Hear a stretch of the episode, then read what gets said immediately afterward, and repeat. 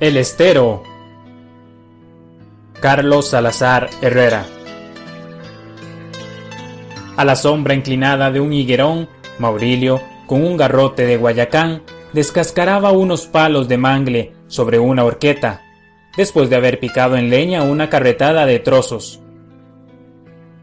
A cuatro o cinco pasos de distancia lo miraba Toño, tumbado boca abajo, sobre la proa de un bongo viejo y desmantelado.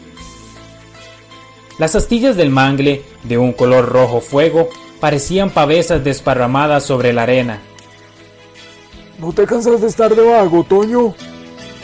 No, a veces me canso de verte trabajar, Maurilio. Algo lejos, sobre una panga volcada bajo un almendro, Oliva sacaba chuchecas de un montón de conchas.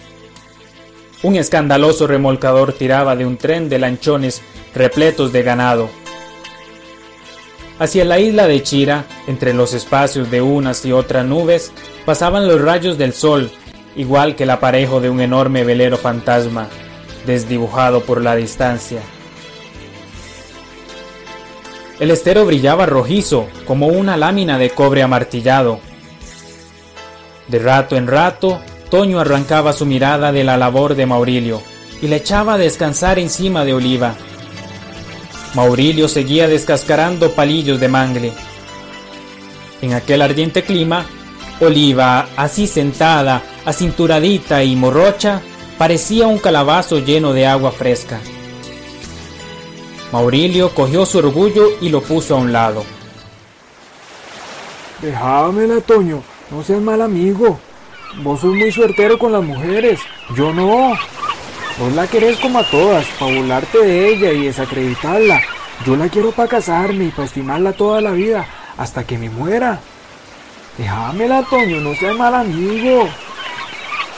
Pues está bien, Maurilio. Me quito. Ya está. Y Toño se fue para su casa, dejando el puerto franco para que su amigo bogara a todo trapo.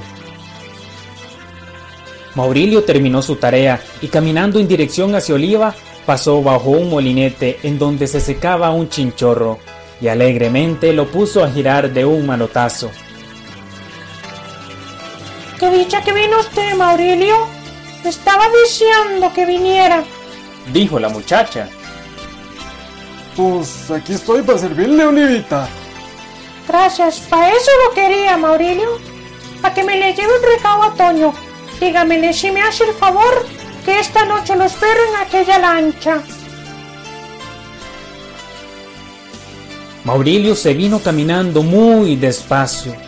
De pasada, detuvo el molinete que todavía estaba dando vueltas.